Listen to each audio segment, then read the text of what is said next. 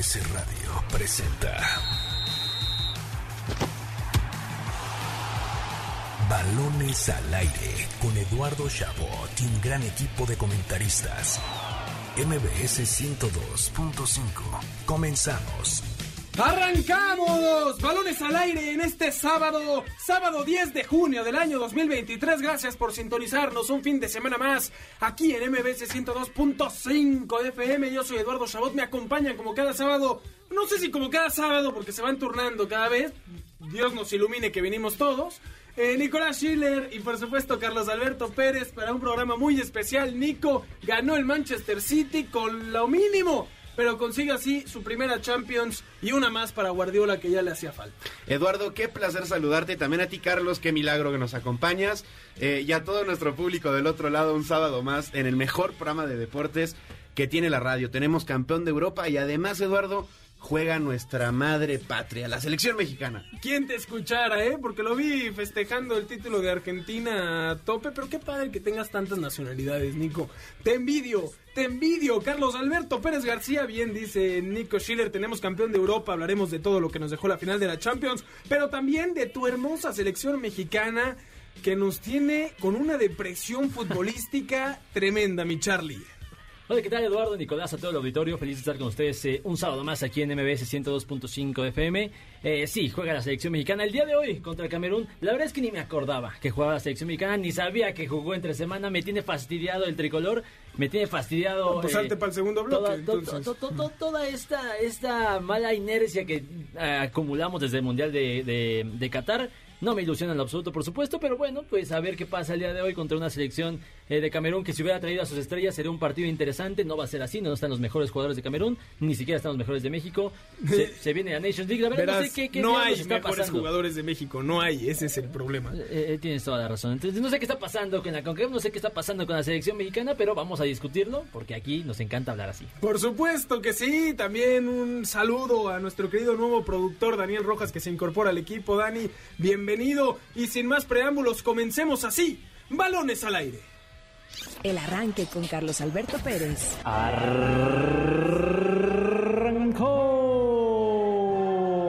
Al aire con el Manchester City, nuevo campeón de Europa. Finalmente llegó. La primera orejona de los Citizens es realidad y lo hicieron en un dramático partido contra el Inter de Milán este sábado.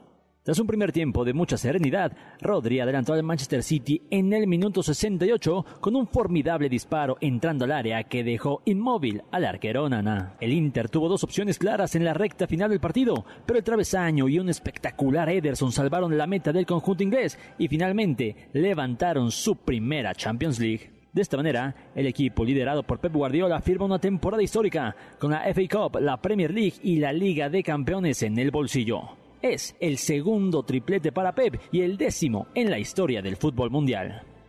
Así comienza el análisis del nuevo monarca del fútbol europeo en balones al aire.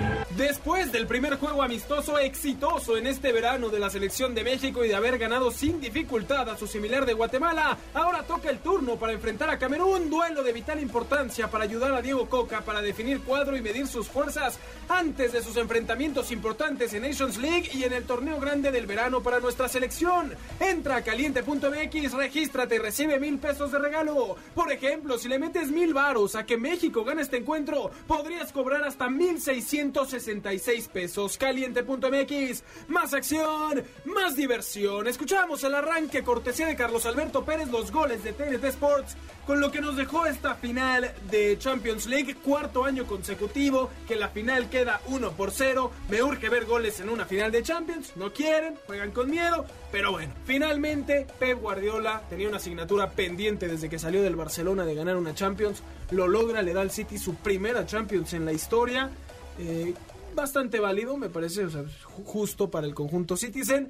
Y no solo eso, Nico, sino que ahora tiene en puerta pues conseguir otro sextete, porque ganó la Premier League, ganó la FA Cup, quedó a deber en la Carabao, Carabao Cup. Es que cambia de nombre. Sí, puedes decir Copa de la, la Carling Cup, la Capital One, me, ni me pagan esas marcas, estoy diciendo todas, o sea...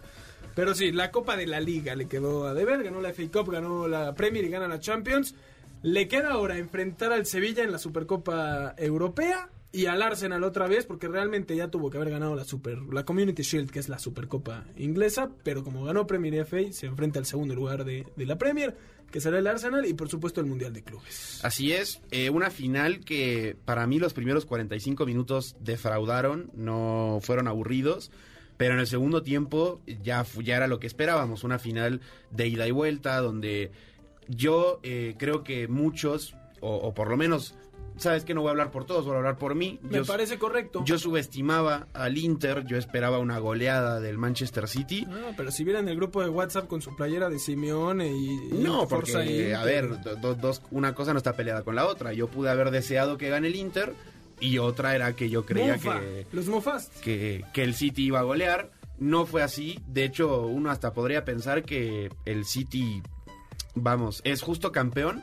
Pero Lukaku perdonó y Di Marco perdonó. O sea, eh, eh, el, el City sufrió. Y Ederson fue figura. Yo, yo coincido, la verdad, no esperaba, esperaba yo creo que eh, la mitad del rendimiento que tuvo el Inter de Milán esta tarde, o menos incluso. Eh, yo incluso cuando se definió la final, eh, les mandé a, a ustedes un mensaje en el grupo de cuántos goles creen que le va a meter el City al Inter de Milán. Y no es por falta de respeto, por supuesto, al A Inter. mí no me mandó nada. No, ta- claro que Es que sí, no nos prestas Ah, ya, atención, en la Eduardo. semifinal, sí, No sí, nos prestas ya, atención, acordé, ya me acordé. Ah, De hecho, voté que muchos. Ya, Sí, ya ya, me mira, no, no vamos a entrar en detalles de cómo no nos prestas atención. Lo que quería decir es que sentía el Manchester City como, como con mucho nervio, porque saben que eran, eran favoritos, saben que tenían la obligación, porque, a ver, por más que no nos guste esta palabra de obligación y de fracasos en una final o, o cuando hay una instancia definitiva, claramente el City tenía más obligación que nunca antes de, de levantar esta Champions por el rival que tenía enfrente y por la cantidad descomunal de inversión que han tenido en los últimos 3-4 años con Pep Guardiola, ¿no? Sí. Entonces, sí creo que jugó, jugó mucho ese nervio en contra del City y aún así ganaron. Situación eh, incómoda para sentir a los aficionados del Inter, ¿no? Porque perdiste una final, contento no vas a estar.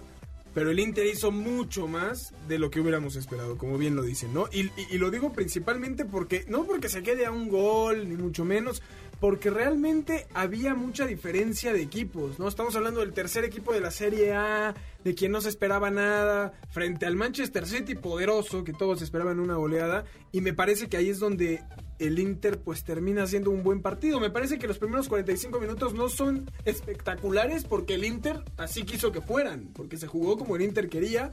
Quizás lo más espectacular fue la salida de Kevin De Bruyne por lesión, que me parece algo entendible por el, el- el nivel físico que se les demanda a un equipo como el City que tuvo que pelear por la Premier casi hasta las últimas jornadas, que llegó hasta la final de la, de la FA Cup, por supuesto, para ganarla, que está en esta instancia y que finalmente cobró factura. Pero me parece que finalmente gana el que merecía ganar, el que tenía además esa asignatura pendiente. Es bonito cuando vemos un equipo que no había podido ser campeón serlo. Y más aún que Pep Guardiola vuelva a callar bocas y demuestre por qué es, para mí, el mejor técnico de este siglo. Y, y también el, el sábado pasado decíamos que si ganaba la Champions, Guardiola iba a igualar la cantidad de títulos que ganó en el Barcelona, que para muchos es el mejor equipo de la historia. Y, y ya teniendo hoy la Champions League también en la vitrina de, del City, no, no, tampoco sería tan equivocado decir que, que el City, si no es el mejor, puede ser el segundo de, por lo menos de, en cuanto al dominio a nivel doméstico y hoy a nivel continental, no, no, no, no hay muchos otros Sí. ejemplos que se comparen. Digamos que si hubiera ganado esa final de Champions Pep y el City al Chelsea hace dos años, estaríamos hablando de que es muy parecida la historia de cómo fue con el Barça de Messi a lo que está haciendo el City con eh, de este eh, el City de Pep, ¿no? Entonces, porque en aquel, en aquel Barça del 2009 ganan esa, esa final de 2009 contra el United, después eh, los elimina justo el Inter y después ya regresan a una final y la vuelve a ganar. Entonces ganó dos Champions, básicamente eh, Pep con el Barça, hubiera ganado dos con el City, por eso sí eh, estoy de acuerdo en comparar el Barça de Pep con el City de Pep. No de ahí, eso, de el ahí. tema del sextete. Sí, y, no, y no, y más, más allá de los títulos, porque esos pueden ser relativamente eh, circunstanciales, Claro. eh, creo que sí hay una gran diferencia en el estilo de juego de los dos equipos. Impulsados, por supuesto, por los futbolistas. No voy a decir, o sea, es imposible que Pep pueda recrear un equipo porque eh, físicamente es imposible. No puedes tener a los mismos el jugadores en otro fútbol te equipo. cambia mucho 15 años Y, después. y- y- y bueno, ¿cómo que dices eso? Porque si algo vimos en Pepe el día de hoy es que literalmente jugó a no perder, ¿no? Los, mm, los últimos 25 minutos del partido de hoy de la final. Por menos de eso me corrieron a Bucetich de Monterrey. ¿eh? Bueno, no me empieces a comparar a Pep Guardiola con Bucetich, Dos, maldita dos sea. Rey Midas. Dos Rey Maldita Midas. sea. No, no, pero a ver.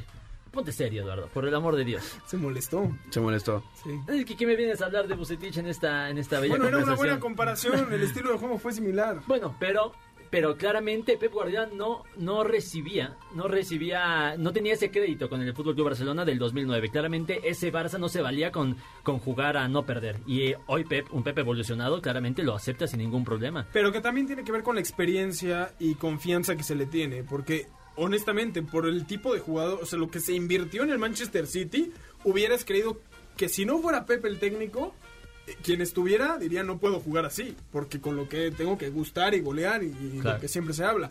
Me Digo, no parece es que, jugar así toda la temporada. No, para nada. Eh, de hecho, por eso sorprendió un poco, ¿no? Que, que- que lo hiciera de esa forma. Pero me parece que con el Barça, o sea, fue espectacular sin haber gastado mucho, porque ahí era todo el tema de la Masía, muchos de los jugadores que, que fundó. Sí creo que hay partes de ese Barça de 2009 que, que, que- que se volvieron la base de este City. Que no jugaban igual, claramente no. Sí creo que hay una parte de la, De la forma, esencia. de la esencia y, y- y la forma de dirigir de Pep que se reflejó y que además le hacía falta.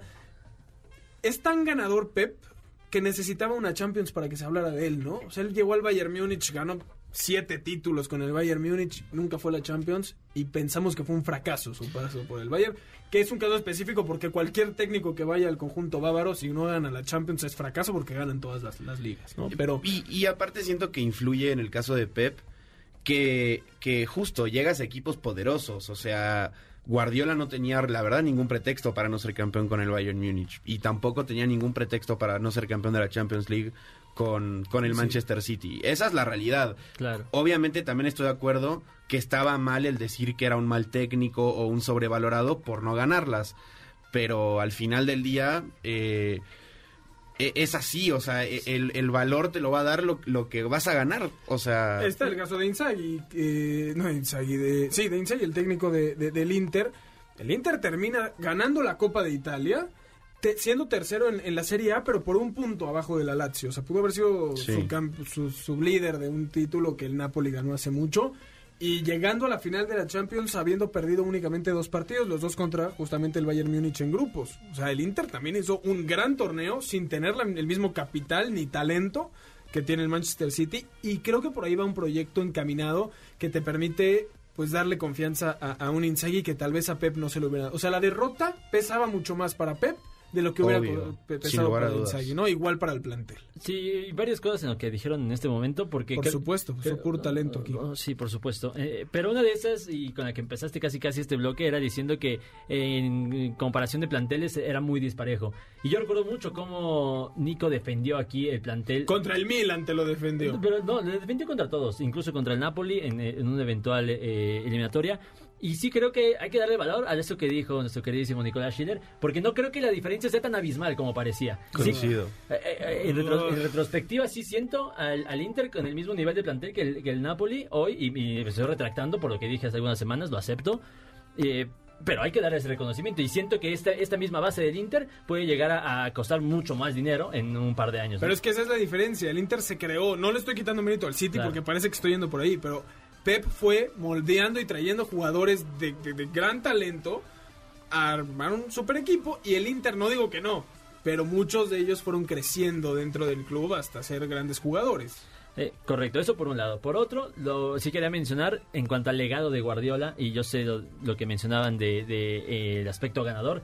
Pep ya es el segundo entrenador más ganador en la historia del fútbol, solo detrás de Sir Alex Ferguson. Y que, ojo, porque Pep lo hizo en 14, a- o sea, los títulos Claro. que lleva son en 14 años dirigiendo y Alex Ferguson lo hizo en 49, si no me equivoco. Claro, estamos hablando de que Pep con esta Champions League llega a 36 títulos y, eh, eh, Alex Ferguson queda con 49 en pues, básicamente el doble de tiempo, ¿no? De, di- dirigiendo. Y no se ve que Pep vaya a dejar de, De estar ganar. al mando de equipos ganadores. a ver qué va a hacer. ¿Qué- yo- qué- qué- A ver si llega rayados. Es un- este, me parece que es un tema interesante saber qué le depara a Pep. Obviamente su mente va a estar en un sextete porque solo lo ha logrado el Barça y poder hacerlo con el, con el City, que ojo, es la única liga donde pudo haber hecho, y no sé cómo se diga, siete títulos, ¿no? Si hubiera ganado la, la Carabao Cup Claro. y, y tuviera esa oportunidad. Pero puede hacer otro sextete, que nadie más que el Barça de Pep lo ha logrado. Y me parece que después de eso, la pregunta sería qué reto va a querer asumir Pep ¿no? Ser Porque campeón del mundo. Claro. Sí, o sea, de ahí se va, Y- y se es va que- una selección. Y, y es que real- no- realmente me emociona mucho ver a Pepe en una selección porque el trabajo cambia radicalmente cuando estás en, en- en un seleccionado nacional y, sobre todo porque la verdad, o sea, insisto, no vamos a quitar, eh, quitarle mérito a la gestión que ha tenido Pep en cualquier equipo que le, eh, le han puesto. Pero una selección no te permite comprar jugadores. En- y ese es otro tipo de reto que estoy segurísimo que Pep va a querer afrontar en algún momento de su carrera y donde va a terminar de definir que es el mejor entrenador de la historia. Y además hay un tema ahí de ver a qué selección se va, porque defendió en los colores de España, pero es un... Si pudiera defender a la selección de Cataluña, estoy seguro que él sería el primer técnico de, de esa selección, ¿no? Y habrá que ver qué, qué decide Pep. Pero más allá de eso, para haber sido una final de 1-0, me quedan mejores impresiones. Y lo digo también por lo hecho por el Inter. Y lo decías, Nico, Lukaku se quedó a un buen remate de que estemos hablando de otra historia completamente. O sea, fue una buena final pese al marcador, porque no es un marcador A- abultado. A, partir del 60, Se- yo se- creo. sí, a partir de que mete el gol el City, siento Claro. que fue a partir de cuando el 68. Inter tuvo que empezar a- a presionar al frente, pero mucho mejor que el Real Madrid-Liverpool del año pasado, ni hablar del Chelsea City e incluso del Bayern PSG, que me parece quedan más a deber. Tal vez aquí, y pasaba lo mismo en el del PSG, está ese sentimiento de saber que es la primera vez que un club va a ser campeón, ¿no? Ese sentimiento que tiene una afición de nunca antes haberlo visto. Digo, aquí estaba también el Inter que lleva 13 años sin poder conquistar una Champions, pero ya era una asignatura pendiente y para los que nos gusta ver fútbol desde hace varios años, es un cuento que está llegando a su final, ¿no? Esa historia que no había podido llegar a su final feliz y que al fin Pep lo logra con el City. Y, y que volviendo un poco a- al tema de, de las exigencias o, o lo- o cómo tenía que pasar, eh, esa final que pierde el City contra el Chelsea fue muy dolorosa para, para el núcleo de aficionados. Porque tampoco, eh, también llegaban como favoritos, igual que esta Habían vez. ganado todo igual, o sea, iban por el camino perfecto. Bueno, de hecho, pie- o sea, creo que es una semana antes o días antes pierden la final del FA Cup con el Chelsea. Entonces estaba esta parte como de, bueno, eh, Tuchel le tiene eh, calada la mano a, a Guardiola y se lo vuelve a hacer eh, en, el- en la final del Champions, en lo que era la despedida del Kun Agüero, que es el máximo ídolo de ese equipo. O sea, como que emocionalmente fue muy dura. No pudo evitarlo. ¿No es, ¿No es el máximo ídolo del Manchester No, City el Kun Agüero? Eso es un comentario fundamental para tu argumento. Yo creo que sí, porque emocionalmente fue la despedida de tu máximo ídolo en la, en la final de la Copa de Europa. No, o sea, no, ya, ya- ya hablan en serio sí, y además eh, termina el partido y las cámaras se enfocan al Kun, que además entra en los últimos minutos, Ajá. casi casi como, como homenaje, Homenaje. Aunque, iba- aunque, aunque iban perdiendo, ¿no? Eh, sí, coincido en ese, en ese aspecto de que al City le ha costado muchísimo, mucho más que, que- que a cualquier otro equipo ser campeón de, de Champions League. Creo que con este aspecto mental desbloqueado, porque sí creo que estaba jugando mucho en contra de, de City y del propio Pep, podría venir otra Champions, ¿no? Porque eh, Pep va a seguir unos 2-3 años más en el City. Tiene el equipo, tiene la juventud para repetir. Creo que estamos ante una posible Viene- era importante del City, ¿no? Para un técnico tan motivador, viene una etapa fundamental para poder hacer que tu mismo grupo, que ya lo va a haber ganado todo, siga teniendo esa misma hambre de triunfo un año después, y especialmente en un tiempo en donde no hay mucho descanso. O sea, la próxima semana estos jugadores ya están jugando por clasificar a la Euro con sus selecciones y después ya regresan a volver a jugar, ¿no? No hay un tiempo de descanso y creo que ahí va a haber un punto importante de ver cómo Pep gestiona tanto el tema físico de las lesiones con- con el tema mental de motivarlos a que sigan ganando. Ah, ahora, yo sí yo estoy completamente de acuerdo con lo que dices, el tema emocional. Por eso se va del, del Barça. Ese es uno de los argumentos que dice, yo ya no me siento con la capacidad de motivar a este grupo y por eso hace da un paso al costado. Eh, siento que en algún momento podría decir eso de la nada con el City, ¿no? Porque ya se siente realizado. Pero también siento que aquí está jugando un papel muy importante y es que no veo un, un equipo confeccionado tan fuerte como el City. Eh, y eso creo que es importante porque no veo quién le pueda quitar Claro que los pueden eliminar en cualquier fase de Champions League. Podrá llegar cualquier Bayern o cualquier Real Madrid en un buen día y sacarlos. Pero en cuanto a dominio, yo no veo un equipo que esté ca- capaz, eh, tanto económicamente como eh, eh, estructuralmente enfocado, a tener eh, la capacidad para poder repetir la mayor cantidad de títulos como el City. Y eso creo que es importante porque casi casi estoy diciendo que no tiene rival de- de- en los próximos dos años. Se ha hablado mucho estos días, por supuesto, tras la llegada de Messi al Inter de Miami, de las despedidas, ¿no? Y salen todos estos videos de Benzema yéndose, la retirada de Zlatan y demás. Y me parece que en un momento donde muchos equipos están haciendo esa transición, y lo hablábamos la semana pasada, Nico, el Real Madrid, que necesita cambios en muchas líneas y que ya las hizo en algunas en el medio campo principalmente, no el, el, el propio Paris Saint Germain, ¿no? Se va Messi, se va Ramos, a ver si siguen con el proyecto de tratar de que el París logre la Champions. Me parece que, como dice Carlos, no hay ningún otro equipo que tenga esta base sólida de jóvenes, que digas este es un proyecto a largo plazo, tal y como lo tiene Guardiola en el Manchester City. Tendría que pensarle, tendría que ser el propio Inter de Milán, estos equipos que estamos viendo en estas últimas rondas, el Napoli, pero que todavía les faltan pues un Haaland, un Julián Álvarez, esos jugadores que te cambian, un Kevin De Bruyne, que te cambian, por supuesto, en momentos importantes. Que lo de Kevin De Bruyne lo mencionabas hace rato. Frío, mi compadre, ¿eh? O sea, dos finales de Champions que se va... ¿No la- se lesionó? ¿Qué hace? A ver, la, pri- en la con la del Chelsea por la nariz, ponte una mascarita, hermano, lo hemos visto en varios Dos jugadores. años después viene a quejarse. No, bueno, te- No, porque pero te estoy razón. diciendo la de hoy. Tiene toda la razón del mundo. ¿Por qué no? O sea, no, ¿por qué no? Es el partido más importante de tu vida, literalmente. O sea, porque De Bruyne a nivel selección no va a jugar una final de Euro, no va a jugar, no va a jugar una final del Mundial, sobre todo después de Qatar, que terminaron todos peleados con todos. O sea, era esta final la más importante de su vida. Obviamente ha de haber sentido un tirón y dijo, no, pues me salgo. Cuando a lo largo de la historia tenemos jugadores de distintas nacionalidades, distintos equipos. Ah, ya iba a ¿Se decir algún argentino. y Distintas nacionalidades. Es que, es, equipos. que, es que el primero que se vino a la mente fue Fernando Gago en la Copa Libertadores. Estaba jugando con la maldita rodilla deshecha y, el- y, y el jugador quería quería seguir corriendo cuando literalmente no tenías ligamentos. Yo sí creo, coincido en lo de en lo de Nico, tal vez lo hace desde esta perspectiva de no estoy al 100% y este partido requiere un jugador con el 100%, es- eh, pero ese jugador al 80% es mejor que todos los mediocampistas que tiene el City. Y además, oye, o sea, no sintió el dolor y dijo, me voy. Juégatela tan Que me ¿Salió el a minuto qué? ¿24? 35, 30? 35. Pero te voy a decir ¿Por qué no que juegas pasa. 10 minutos más y Te terminas voy el a primer decir tiempo? qué pasa, que tú estás acostumbrado, me vas a matar por lo que voy a decir, pero a la garra argentina, donde no importa, hay que matarnos, así no pueda jugar por los próximos seis años, hay que ir con todo. ¿Y no? Y De Bruyne es un jugador brillante que dice, para que yo sé que tengo el talento en mis compañeros para sacar este juego, ¿para qué voy a grabar una lesión cuando sé que tengo compromisos importantes tanto en selección como con el propio club para las A mí, próximas a mí, a mí, a mí, a mí ese jugador entonces no me sirve. ¿Tienes- qué Porque no? no estás en el momento más importante. Pero Tienes- bueno, le pasó en este exacto, partido, estás no es su culpa, al se revés. tironeó. O sea, ustedes quieren que, que, que salga en, en hombros, que hubiera... Que deje la vida por el equipo. A ver, ¿quién, ¿qué argumento acabó siendo? no la vida, ¿Qué argumento siguió, eh, terminó siendo más inteligente? ¿El del jugador que salió para no lesionarse más y acabó siendo campeón? ¿O el del jugador que se hubiera quedado más tiempo y si hubieran perdido hubieran dicho no estaba en condiciones de quedarse Kevin De Bruyne? Perdieron un jugador porque no quiso salir cuando no estaba al 100%. Pero no lo sabemos. Pero al final ganó. Ganó y, y- y- y No, evitó una bien, lesión mira, más severa. bien, mira, que gane- Ustedes son muy románticos con esto. Esto es una profesión donde estaba lastimado. Yo, A ver, cuando yo tenga- la semana pasada, Carlos, te digo que Eduardo estaba furioso con ciertos jugadores del Monterrey por la falta de actitud y no sé qué. Y hoy me está, me está aplaudiendo a, a De Bruyne por salirse por un tironcito fue en el muslo. Un tironcito.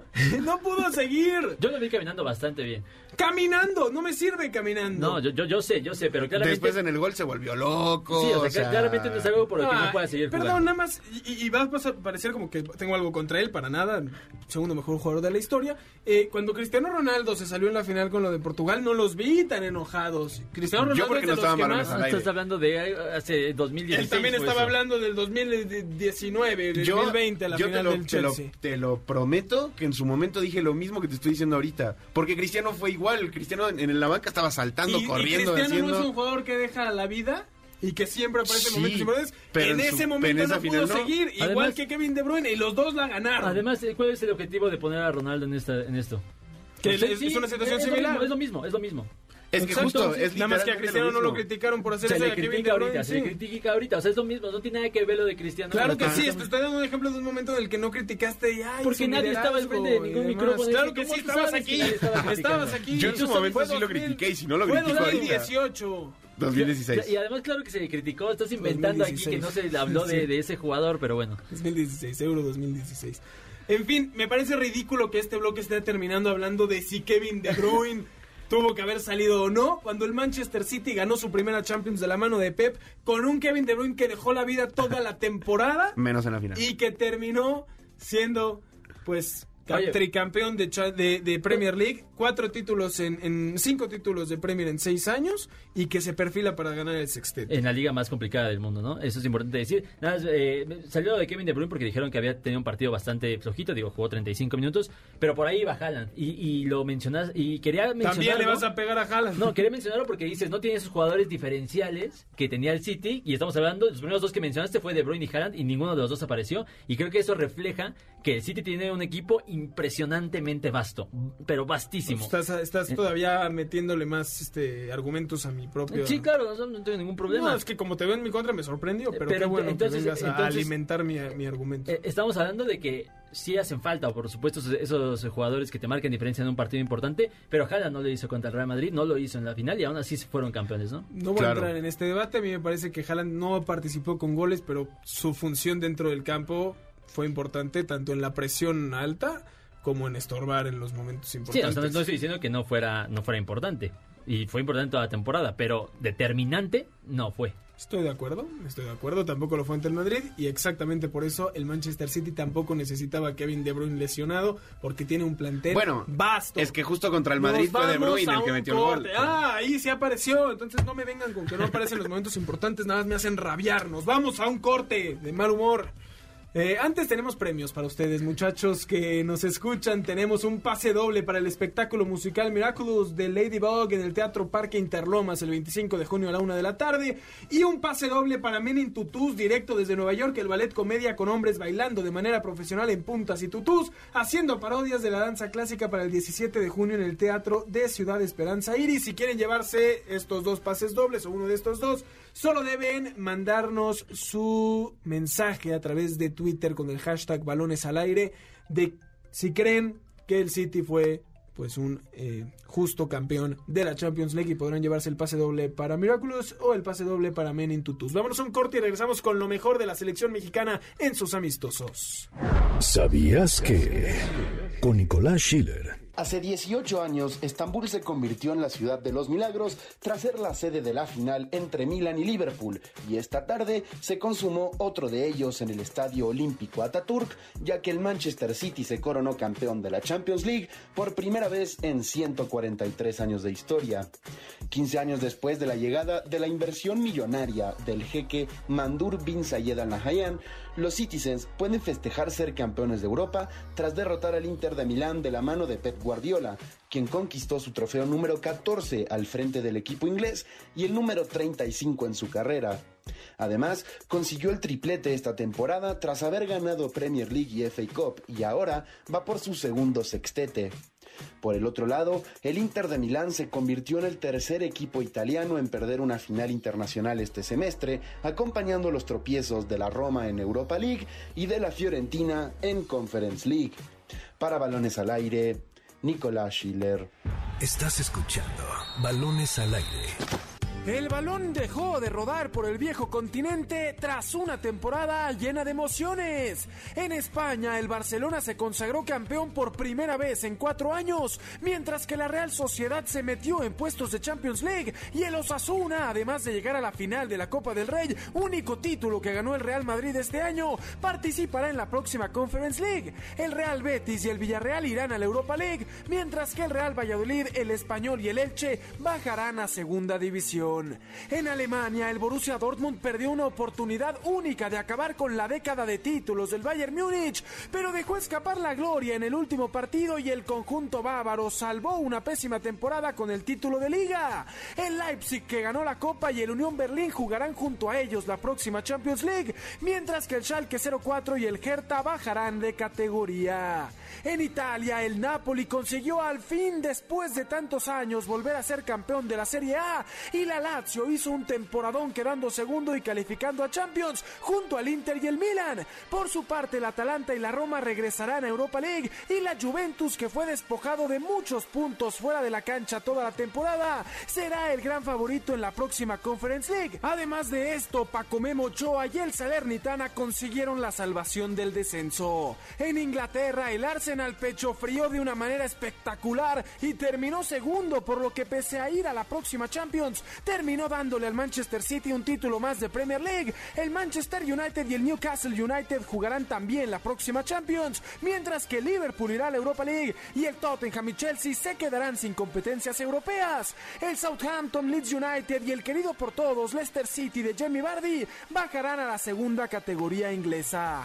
Finalmente en Francia, el Paris Saint-Germain obviamente fue campeón de nueva cuenta en la despedida de Messi y Sergio Ramos, mientras que en Holanda el Feyenoord de Santi Jiménez se proclamó campeón, el PSV Eindhoven de Eric Gutiérrez irá a la clasificación de la Champions y el Ajax de Edson Álvarez jugará la Europa League, que estará bastante entretenida. Así, una temporada más donde el balón rodó y emocionó por el viejo continente. Estamos de vuelta en Balones al Aire por MBC 102.5 de FM. Yo soy Eduardo Chabot, me acompañan Carlos Alberto Pérez y Nicolás Schiller que está haciéndose pipí de la risa de, de ver mis corajes después de lo que dijeron de, de Kevin De Bruyne. Eh, escuchábamos, por supuesto, cómo terminaron las ligas europeas y ahora sí se viene pues esta etapa de selecciones nacionales que no emocionan a nadie, Carlos. Tú, te, tú sí porque te emocionas con cualquier cosa. Ay, sí que el América llegó a la final femenil, ahora me gusta el fútbol femenil y ya te pusiste, ay, ahí, demás, ¿no? Eh, me imagino que cuando México empiece a ganar se volverá a subir al barco de Diego Coca y nos dirá, ay, yo siempre confío en Diego Coca, pero la realidad es que estos partidos, tanto el de Guatemala que se ganó 2-0, como el de Camerún de hoy, y estoy de acuerdo contigo por más que me duela decirlo, y lo dijiste al inicio del programa, me importan muy poco, muy poco porque no sirven de nada, porque eh, explíquenme ustedes por qué juega con 5 más, con 10 futbolistas que no van a estar para la Nations League ni para la Copa Oro. O sea, son amistosos previo a este torneo y trae a 10 jugadores que van a estar en estos dos amistosos y se van. Ni siquiera tiene sentido. Hay un tema especialmente con la selección más allá del técnico, donde me parece que no hay nadie que se identifique con esta selección. ¿No? Yo conozco mucha gente que de verdad se desvive, que cuando Chile nos goleó en la Copa América estaba sumamente molesto y hoy no existe eso. Y tan es así que el juego de hoy se va a disputar en un estadio de San Diego, no te ahogues, en un estadio de San Diego para un aforo menor al que nos tiene acostumbrado la selección en Estados Unidos, porque tampoco está llamando la atención allá, y el talento también es parte de esto, ¿no? Porque no es el mismo talento que en otras épocas, por supuesto lo que sucedió en el Mundial. Me parece que Obviamente lo que más nos interesará es esa semifinal del jueves frente a Estados Unidos y después la Copa Oro. Mientras Carlos se sigue ahogando, Nico, te pregunto a ti, eh, ¿qué es lo que puede emocionar en esta fase al aficionado mexicano? Yo principalmente creo que es que si Coca no da resultados inmediatos, por cómo se dio su, su, su selección y su entrada a la selección, eh, válgame la redundancia, podría irse despedido bastante pronto en este nuevo ciclo de la selección mexicana. Mira, yo creo que ha- hay dos cosas. Tú decías que no le encontrabas eh, explicación al por qué eh, tiene 10 jugadores que no van a jugar la Nations League y la Copa Oro, lo cual es completamente válido y lógico. Pero por otra parte, Diego Coca se podría respaldar diciendo como, bueno, yo acabo de llegar a la selección, quiero probar diferentes nombres, quiero hacer mis equipos de Liga MX y mi equipo mixto de Liga MX con los europeos o de los puros europeos, lo que sea, para ir probando en lo que sería mi proyecto a futuro con la selección. Esa puede ser su, su justificación. Ahora, ¿qué le podemos encontrar de emocionante? Al partido de hoy nada. Pero ¿qué le podemos encontrar de emocionante? La verdad, pero ¿qué le podemos encontrar de emocionante a la Nations League o a la Copa Oro? La rivalidad con Estados Unidos. recuperar ese orgullo que el señor Gerardo Martino destruyó. Porque en la era de Martino México pierde dos o tres finales con Estados Unidos. Sí, dos. Una humillante porque fue con el equipo B de Estados Unidos. Entonces, ¿qué, ¿con qué emocionarte con eso? Con que hoy la rivalidad México-Estados Unidos tomó otro sabor por lo que se dejó de hacer con Gerardo Martino al frente. Ahora, Carlos, eh, lo que también es cierto es que esta Estados Unidos también es una selección mermada, porque tuvieron ahí muchos temas con el técnico y Giovanni Reina y algunas filtraciones. Acaban de cambiar por tercera vez de estratega. Eh, esto evidentemente va a afectar el rendimiento de la selección norteamericana y lo que me importa a mí es saber si México va a aprovechar más esta situación, digamos, propia de encontrar un, un- un buen momento anímico para recuperarse después de todo lo que nos dejó el Tata básicamente en el suelo, porque digamos que si hay un momento en el que Estados Unidos, que viene a la alza futbolísticamente por eras, diciéndolo, pensando por supuesto la llegada de Messi y el Mundial del 2026, este es un momento bajo para esta selección norteamericana como para que México pudiera, como dice Nico, volver a ganar pues ese territorio que le pertenecería futbolísticamente a la selección nacional.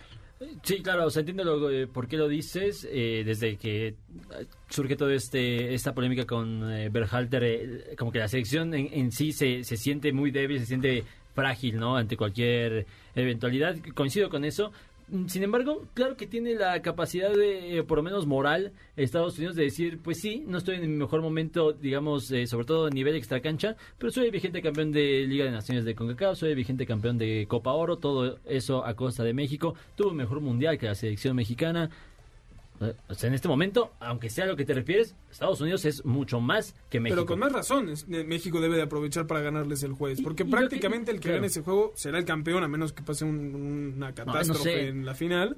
No sé, porque porque podría ser la final contra Canadá, ¿no? Tanto para Estados ah, Unidos como para México, me parece que es, complicado ese, ese escenario. Ah, digo, sufren en el Mundial porque es su primer Mundial casi pues, de la historia, pero claro que Canadá le puede ganar en cualquier momento a, Estados Unidos o a la selección mexicana, sobre todo en un momento bajo como el que dices que estamos atravesando, tanto Estados Unidos, sobre todo México. Es porque el, de México sí es futbolísticamente un mal momento y el de Estados Unidos quizás es más desde un lado técnico y extra cancha, ¿no? Sí, claro, correcto. Entonces, eh, yo primero quiero coincidir con lo de Nico. Tú siempre quieres coincidir me, me parece que el partido de hoy es eh, completamente basura para la selección mexicana, sobre todo porque no se va a aprovechar de la manera que se debería aprovechar, que es poniendo a prueba los jugadores que sí van a estar en el eh, en este partido que es el próximo jueves, contra Estados Unidos. Oye, creo que tu único delantero es Roberto de la Rosa, ¿no? Y claramente de la Rosa no va a iniciar contra Estados Unidos. Que tampoco va a Nations League ni, a, Copa Oro. Ajá, entonces yo, yo me pregunto, ¿para qué diablos está este partido? ¿Para ver a jugadores que puedas llamar dentro de un año. E-, ese, es el ah, objetivo, porque no tiene sentido. Que fue como Nico trató de rescatar muy, muy amablemente a Diego Coca de este reclamo que yo tenía, que entiendo que no era tu respuesta hacia mí, sino lo que él trataría de responder. Claro, porque la respuesta real es que es uno de los amistosos que te da la selección para tener varo en Estados Unidos. Pero es así. Ni siquiera buscaste un rival perdón, decía Carlos, Camerún no viene con sus mejores hombres. Sus mejores hombres también son nefastos hoy en día. Hicieron un mundial similar al de México y vienen de perder dos juegos, o bueno, ganar, perder uno y empatar otro, con Namibia. Ni siquiera conocía yo a la selección de Namibia. Y le vino a ganar y a empatar otro juego con Camerún, eh, además de una derrota con Níger también en eh, la Copa Africana, sus eliminatorias africanas, ¿no? Entonces, eh, las cosas en Camerún tampoco están muy bien. México evidentemente va a aprovechar igual que contra Guatemala, que son hombre por hombre más débiles, pero la gente ya no se los compra. La gente de estos resultados, México puede ganar hoy 70-0 y a la gente le va a valer, no se va a subir al barco de la selección por esto. Lo único que puedes hacer es ganarle a Estados Unidos para que la gente se empiece a emocionar y hacer una Copa Oro impecable. No ganarla, hacer una Copa Oro impecable porque además tienes de rivales Haití, Qatar, que es la peor anfitriona en la historia de las Copas del Mundo, y Honduras. México mínimo en la fase de grupos tiene que aplastar y demostrar que es una gran selección, que yo, por el talento que le veo a esta selección, no estoy seguro que vaya a ser así. Me, encanta nada más puntualizar, eh, a Namibia eh, perdió el, último partido y antes de ese también juegan contra Namibia y empatan ese, ese juego, entonces son dos partidos consecutivos sí, sin ganar, sin ganar la Namibia, es una belleza eso que estás diciendo. Por Tú solo querías decir Namibia al aire porque viste que lo dije. Namibia es una maravilla de país, de visitar, visitar Namibia. Pero bueno, eh, yo, me subo al barco de la selección de Namibia. No, ya, ya fuera de broma, yo sí quiero, yo sí quiero, yo sí estoy esperando ese partido contra Estados Unidos. O sea, en realidad. contra Namibia. Eh, no, en una de esas te sacan el amistoso contra Namibia, ¿no? Pero bueno, eh, yo sí estoy esperando ese partido contra Estados Unidos el jueves. Me parece un partido muy interesante porque realmente vas a ver qué puede trabajar Diego Coca en, un, en, poco tiempo. Y es interesante porque eh, de ahí se va a, afianzar gran parte de lo que decías, que es la confianza que va a tener el proyecto de Diego Coca a futuro. Ese partido es, es definitivo y si lo pierde, realmente podríamos estar hablando de que está en riesgo. Es que son parteaguas. Y, y dato, dato no menor. Que, es medio injusto porque es su primer partido. No, injusto nada, pero eso tomó la selección. Pues ¿no? sé, porque justo, justo iba a decir, su primera prueba fuerte fue contra Jamaica en el Azteca, un 2 a 2 con abucheos incluidos no le fue bien. Todo el desquite del mundial, además. Todo el desquite del mundial. Claro, le tocó a él, pero, pero al final del día, entregando cuentas, él no pudo ganar ese partido. Ahora es como que todavía redoblar la apuesta porque es en semifinales y contra Estados Unidos. pero vamos, siendo muy críticos y muy incisivos, su primera gran prueba no la pasó. Claro, sí, estoy completamente de acuerdo. No solo eso, es, es, es cuando entras a un nuevo ciclo como técnico después de, de un mundial con México, tienes todo que perder y nada que ganar. El Tata Martino tuvo seis meses invicto con la selección mexicana, tuvo un primer año espectacular y todos amábamos al Tata. Y eso no evitó tener uno de los peores ciclos mundialistas de los últimos años. El problema con Coca es que cerramos tan mal el último ciclo y se le tiene tan poca confianza por la forma en que fue él elegido como técnico. Y por el perfil. Y por el perfil, que si se vuelve a perder con Estados Unidos y si no se gana Copa Oro, yo creo que va a haber un cambio también ahí de técnico, porque incluso a nivel federativo no están de acuerdo las distintas Claro. partes en quién es, el técnico. Y, y todo nace de ahí. Si hubiera una fortaleza detrás del técnico que tú dijeras, Un no, respaldo. pues exacto, un respaldo real de una federación, dirías, no, pues el proyecto va en serio, pero todos creen que estamos a la mitad de un chiste esperando a ver cuándo se acaba para que ahora sí venga el proyecto real. Que te voy a decir algo.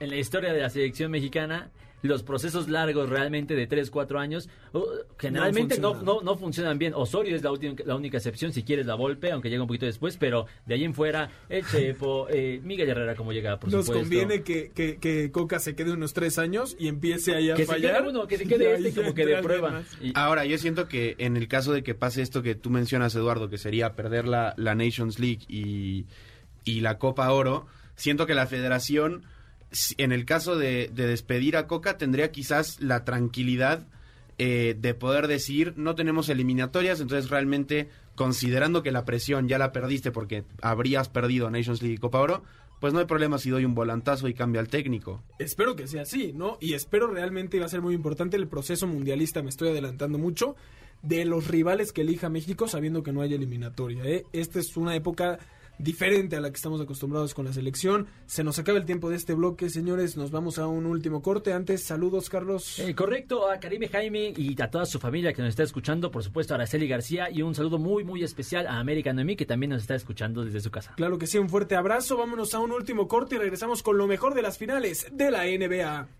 El mejor jugador de tenis juvenil es mexicano. Rodrigo Pacheco, número uno de ranking ATP juvenil, refrendó su valor y ganó el Roland Garros en parejas junto a Yaroslav Demin. Iga Swiatek ganó otra vez el Roland Garros este sábado en dos sets contra Carolina Muchova. El domingo se disputará la final varonil entre Novak Djokovic y el noruego Casper Ruud. Este sábado se enfrentan en las 168 libras el mexicano Jaime Munguía contra el ucraniano Sergi Dereviachenko. Pelea sin títulos de por medio, pero con expectativa en busca de crecer en el peso supermedio. Canelo se queda sin opciones. El entorno de David Benavides y Dimitri Vivol niegan cualquier tipo de contactos con Saúl Álvarez, por lo que su próxima pelea para septiembre no tiene ningún rival perfilado. Yo soy Carlos Alberto Pérez y en un momento más regresamos aquí a Balones al Aire. Estás escuchando Balones al aire. Eh, se nos acaba el tiempo, señores. Nicolás Schiller, no sé si un gustazo, pero como siempre, qué bonito tenerte aquí con nosotros. Eduardo, qué placer un sábado más contigo, también con Carlos, con nuestro nuevo productor Dani y todos ustedes que nos escuchan eh, del otro lado, un sábado más en el mejor programa de deportes que tiene la radio. Disfruten a nuestro tri. Carlos Alberto Pérez, eso está difícil, pero Carlos Alberto Pérez, qué gusto que hayas regresado un sábado que se te antojó venir, ¿eh? La verdad es que los extrañaba, los echaba de menos, tenía que venir. Dije una vez más, no, no hace daño a nadie, pero feliz de estar con ustedes un sábado más. Feliz de que, pues, eh, a final de ya se viene la temporada de selecciones nacionales. Eso sí me, sí me emociona más allá del tri. Y bueno, pues se acabó las ligas, se acaba el fútbol de, clubes. Se acerca el sexto aniversario del programa también a nombre de Carlos Alberto Pérez, de Nicolás Schiller, de Dani Rojas, nuestro nuevo productor, por supuesto Héctor eh, Zavala en los controles. Yo soy Eduardo Chabot, gracias por habernos sintonizado. Un saludo a Pilar Espinosa que se está convirtiendo en una nueva fiel radio escuchas de balones al aire.